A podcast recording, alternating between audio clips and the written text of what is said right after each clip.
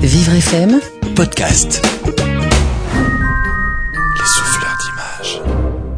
Aujourd'hui, direction Marseille pour pousser la porte du 2 rue de la Charité. On est au musée d'archéologie méditerranéenne pour une statue en bronze de l'époque ptolémaïque qui représente Anubis. Qui est Anubis?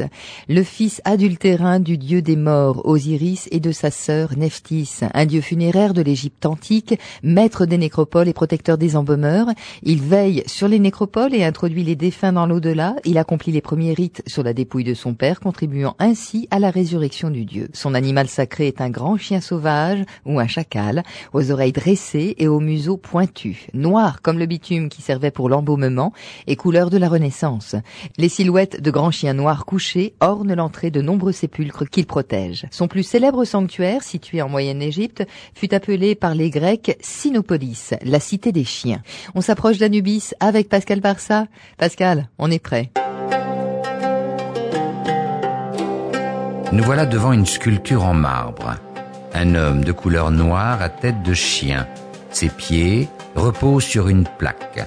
Les jambes longues disparaissent à mi-cuisse sous un pagne sculpté également, avec une pointe qui descend plus bas entre les jambes. Fesses et cuisses sont enserrées dans le vêtement. Une ceinture souligne la taille. Le buste est en forme de V, musclé, nu. Épaules larges, au bout desquelles pour la gauche le bras est plié, pour le droit il pend le long du corps. Chaque main est repliée sur son poing, avec en son intérieur un trou. Le sceptre qu'il tenait dans sa main gauche a disparu.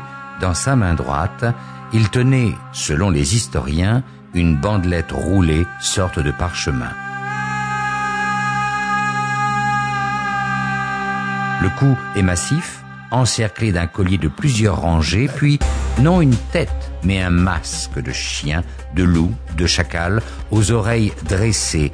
Une importante chevelure sort par derrière et tombe sur le devant de chaque épaule. Une atmosphère de force, d'attentisme, de surveillance et de vigilance pour une statuette d'une hauteur de 18 cm. Pas d'infos sur l'auteur, mais sur le généreux donateur, oui, Antoine Barthélemy Clos, plus connu des historiens sous le nom du docteur Clos Bay.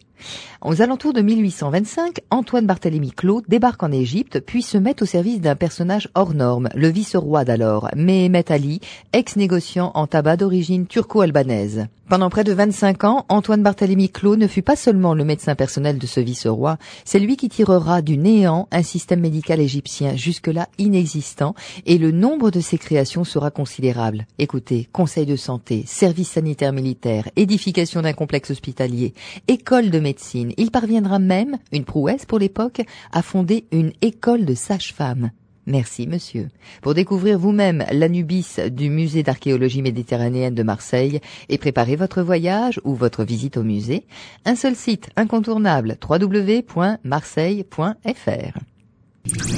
Vivre FM, Podcast.